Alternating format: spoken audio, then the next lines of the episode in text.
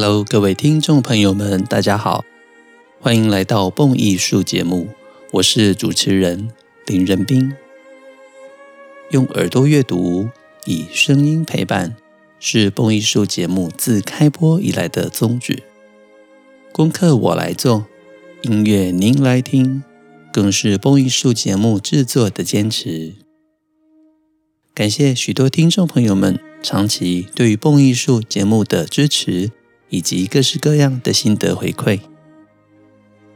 如果您想支持蹦艺术，有许多的方式，小额赞助，请点节目说明栏的赞助连结。如果您想要成为蹦艺术之友，长期或者年度赞助蹦艺术，能够让蹦艺术团队拥有更稳定的经费，制播独家精致的音乐节目。都非常欢迎直接与我联系，让我们一起共创精彩的音乐节目，也让更多人爱上古典音乐。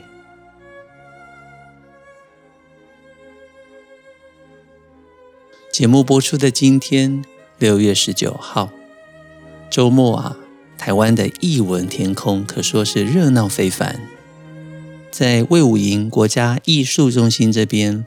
鹿特丹爱乐管弦乐团再次来访，其中首席指挥拉哈夫沙尼，沙尼是我近年来很喜欢的指挥家。他青春有活力，虽然沙尼自己也说我老了，我已经三十几岁了，但是 Oh my God，各位，指挥在国际之间啊，八九十岁都还在上台啊。指挥这个领域非常的特别，越沉越香，因为它跟职业乐手又有些不同。我们知道，每一个职业乐手就像是每一位运动员一样，人呢，到了五十岁、六十岁、七十岁的时候，难免肌耐力退化，音色控制的能力会受到影响。那指挥呢，用他的双手，用他的语言。以及 body language 跟团员沟通，尤其是指挥的双手，更可以说是音乐的宝藏。这一次，我从 Shani 的访谈里面看到一个重点，觉得可以跟大家分享。因为一般在管弦乐团的弦乐配置上面哦，我们现在眼睛看舞台，最左侧一定是第一小提琴。接下来，第一小提琴往内侧呢是第二小提琴，这是标准位置。再接下来往右边看下去是中提琴，然后到最右侧，也就是跟第一小提琴的相对位置，这会是大提琴的位置。而普遍来说，低音提琴的标准位置就会在大提琴的后方，所以我现在所说的是标准位置。那这一次，鹿特丹爱乐管弦乐团来到台湾，他的管弦乐团，特别是弦乐的摆法，都跟别人不一样，尤其是十九世纪的这个经典摆法。他将第二小提琴摆在原本我们刚刚所说的大提琴的位置，然后将低音提琴跟大提琴放在面对舞台左侧，也就是小提琴的这一侧。所以在我们听鹿特丹爱乐这样子乐团的现场效果来讲，你会发现小一跟小二处在左边跟右边，两者都一样重要。其实我前一阵子去德国莱比锡参加马勒音乐节，连听十场马勒音乐会的时候，这是近年来常见的摆法，把第一跟第二小提琴面对面的摆着。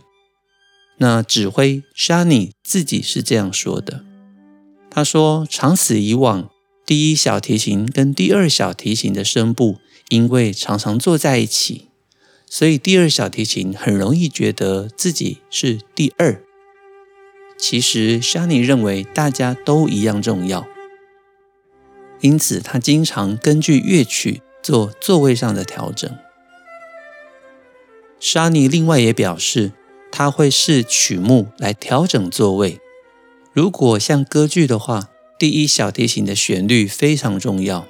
但是如果像这一次星期五晚上所演出的布拉姆斯交响曲以及布拉姆斯小提琴协奏曲，有很多时候第二小提琴的声部非常重要。如果适当的调整的话，也可以让音乐变得更加流畅，让所有现场的观众们听到重点。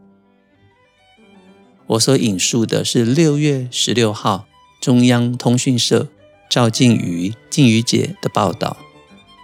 这一篇我觉得可以给大家作为一个现代指挥家在摆放管弦乐团位置的时候的重要参考，因为这一次连我去马勒音乐节都看到一个从来没有看过的摆位，就是把低音提琴摆在正中央最后面，所以低音提琴在正中间的后面，哇，这从来没有看过。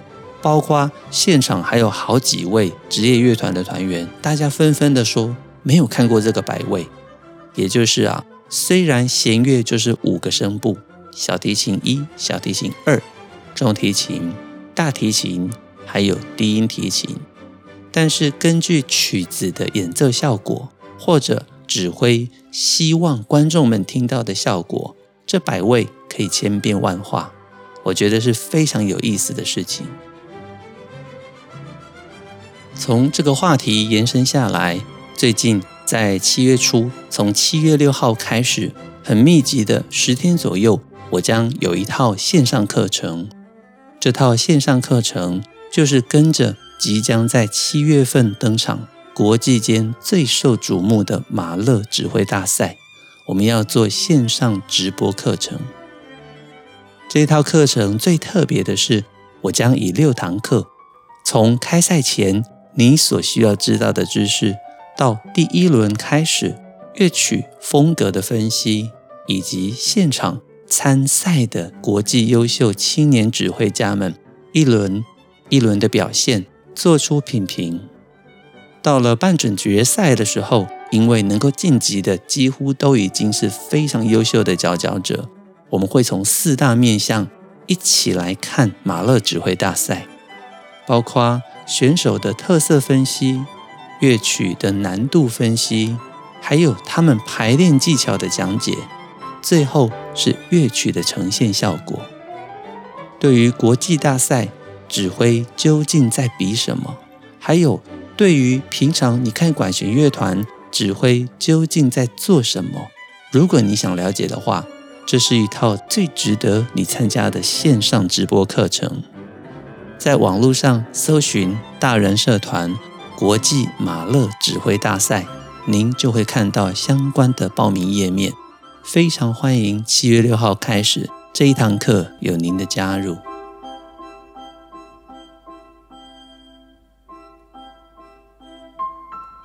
上星期我们聊到了贝多芬的三重协奏曲 Opus 五十六的第一乐章。我们也在节目中跟大家介绍了贝多芬的三大创作期。三重协奏曲写作于他的第二时期，也就是英雄时期的第一年。因此，在分析音乐的过程中，上星期我们有提到，这里面根本就是青春洋溢的贝多芬。我们也聊到了贝多芬在一八零二年差一点点就要自杀。他甚至写下了《海利根施塔特》海利根遗嘱，幸好是他的音乐将他拉回现实。他决定，在他没有谱出最震撼人心的乐曲之前，他绝对不离开人世。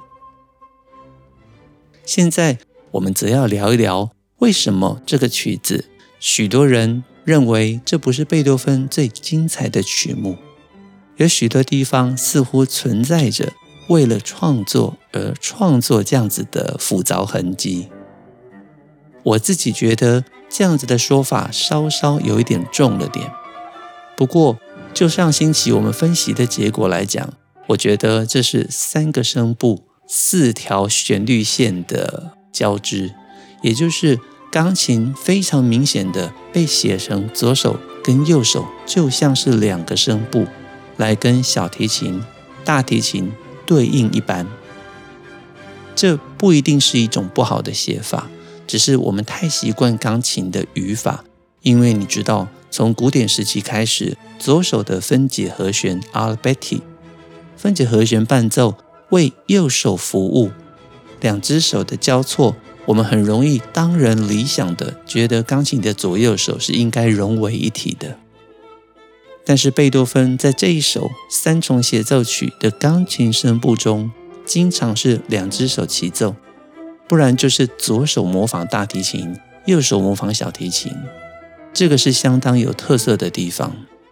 现在我们则来看一看到底发生了什么事情。贝多芬的晚年，安东·辛德勒是他的秘书，他贴身的为贝多芬处理许多的私人事务。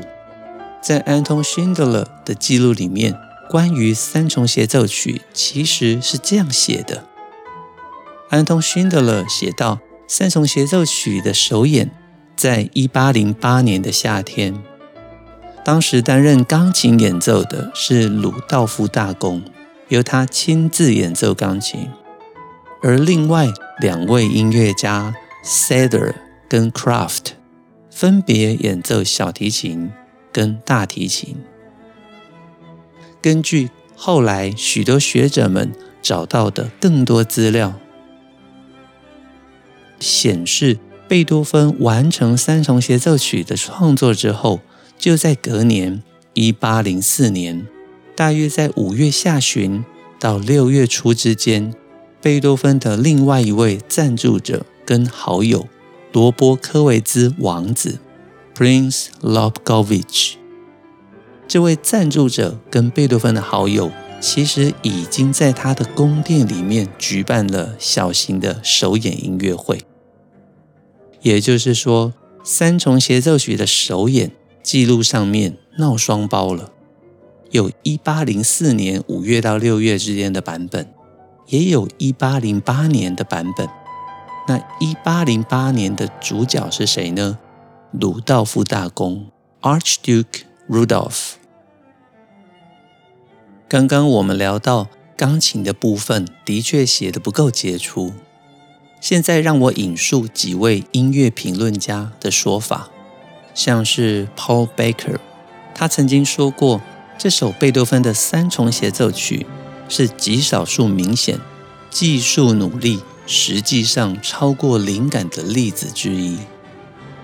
而三重协奏曲里面华而不实的钢琴部分，相对来说显得简单，特别是跟小提琴还有大提琴。比较之后，贝多芬的钢琴究竟是写给谁呢？合理推测，就是写给他当年的贵族学生，才十六岁的鲁道夫大公。各位听到鲁道夫大公，可能觉得他一定是一个很成熟的贵族。其实，每一个贵族也都有年轻的时候啊。鲁道夫大公出生于一七八八年，贝多芬出生于一七七零年。换算一下，鲁道夫大公比贝多芬小了十八岁。因此，在贝多芬写作三重协奏曲的年代，鲁道夫大公才十几岁而已。鲁道夫大公本身也是一位作曲家。正因为如此，他特别崇拜贝多芬，而贝多芬曾经也向一位朋友吐露心声。他说：“我只有一个学生，我无法摆脱他，尽管我很想摆脱他。我现在每天必须帮鲁道夫大公殿下上两个小时的课，这让我精疲力竭，几乎无法胜任其他的工作。”贝多芬从来都不是一个有耐心的老师。我们从很多记录中知道，尤其他耳聋之后，脾气更加暴躁了。我们可以想象，这些贝多芬不情愿的工作，或多或少限制了他的创作力跟灵感。因此，延伸回来，我们之前谈到的话题，有学者们认为，三重协奏曲根本不算是真正的协奏曲。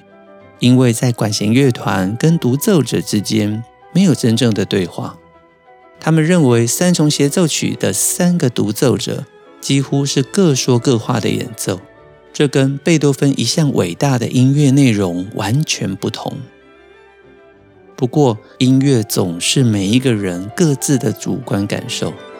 对于这个曲子的真正评价，我认为从第一乐章的庄严而盛大的音乐发展，在上星期的节目中，我们听到了年轻却有辉煌格局的贝多芬，小提琴跟大提琴写作的技术棒极了，特别是大提琴。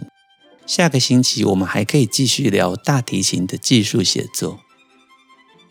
音乐里面带着很多的精巧的对话，还有意想不到的大调、小调和声转变，甚至经过第二乐章之后，温柔优美，再到具有波兰风味 （Rondo alla Polacca），具有波兰风味的波拉卡轮旋曲的运用。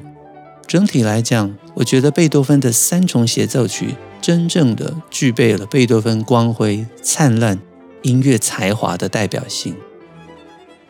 所以啊，我会建议大家在我介绍过后，真正的仔细去欣赏这首作品，在您的心中一定会有自己的定论。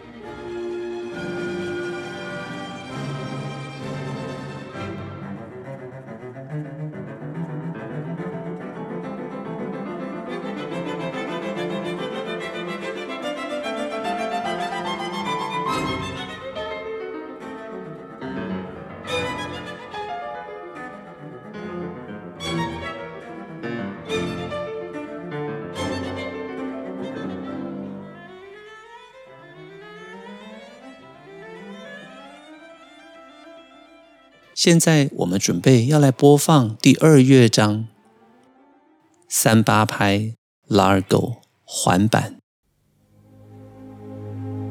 乐曲一开始，管弦乐团的弦乐都上了弱音器，用 piano 的力度演奏着带有附点的旋律，听起来气氛非常的温柔。很快的，第四小节大提琴的独奏，Molto cantabile，非常歌唱的进来了。用高音谱号记谱，相当的高，So La Si Do Si Do Re Mi Re Do。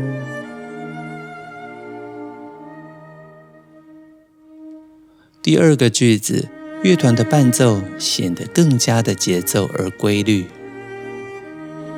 这让大提琴的歌唱听起来更优美了。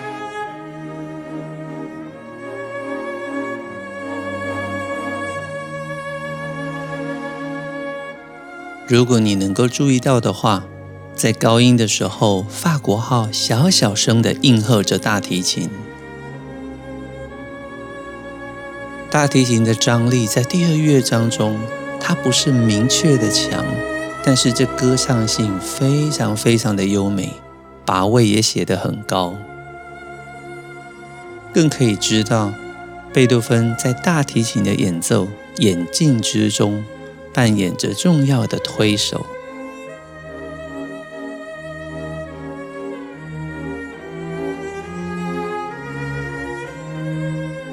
大提琴独奏进入尾声，钢琴直接接了进来。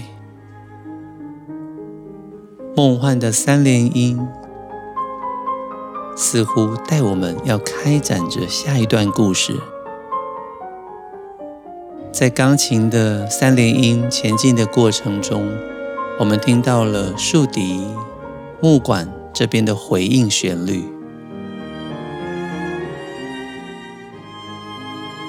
小提琴跟大提琴的独奏者同时接着钢琴，进入下一段旋律。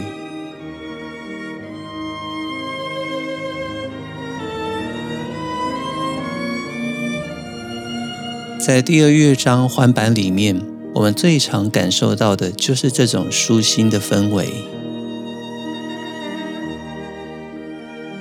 尤其在现在第一主题段落。虽然有附点，它是非常慢速的三八拍，所以每一个小小的拍子都还可以再分成三连音，甚至可以到六十四分音符、八连音。所以在这里面，曲子虽然慢速，但是我们能够说的故事更加的丰富了。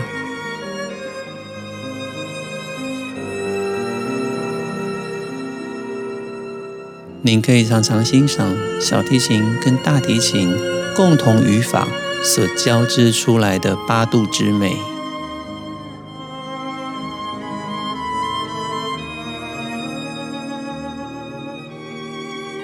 这边颤音，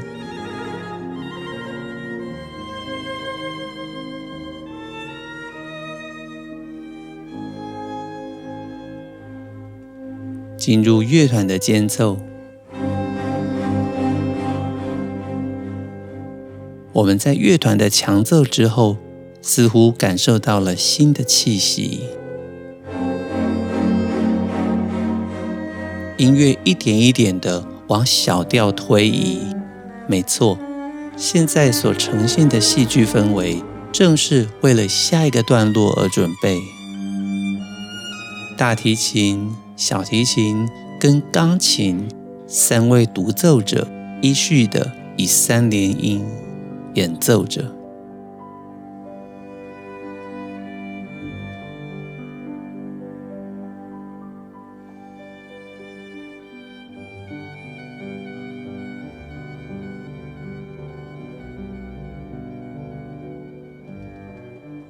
你可以听到很精彩的小提琴跟大提琴以轮奏的方式共同完成一个句子。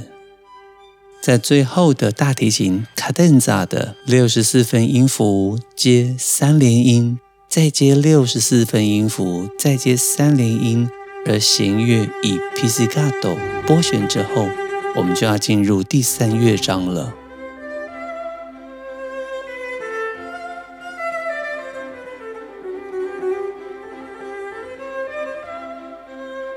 第三乐章 Rondo alla Polacca。具有波拉卡风格的波兰舞曲，就是由大提琴开场。在第二乐章的结束之前，乐团的弦乐们拿下了弱音器，所以我们听到的第二乐章在角色上面，它更像是一个间奏曲，就像是第一乐章跟第三乐章中间的过渡，显得小巧静谧。在调性上呢，转到了降 A 大调。在音乐的架构上面，我们大概可以说它是一个两段体。前面的第一旋律，以及后半段在调性上的推移，以及最后面那么一点点几个小节，近似于装饰奏的过渡段落，进入第三乐章。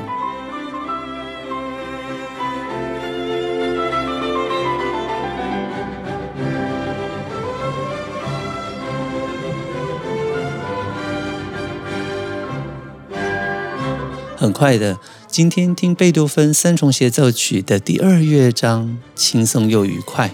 我们也跟大家分享了指挥的一些小小的诀窍。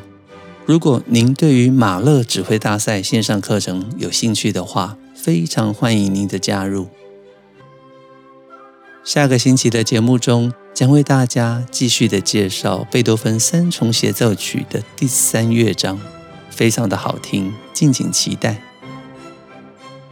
蹦艺术精彩的音乐内容，经得起时间的考验，更值得您一听再听，反复回味。如果您想支持蹦艺术，有许多的方式，小额赞助，请点节目说明栏的赞助连结。如果您想成为蹦艺术之友，长期或者年度赞助蹦艺术，让蹦艺术团队拥有更稳定的经费。能够制播独家精致的音乐节目，都非常欢迎直接与我联系。开卷古典音乐，让您的世界充满乐趣与音乐的芬芳。我是主持人林仁斌，这里是蹦艺术，我们下周见喽，拜拜。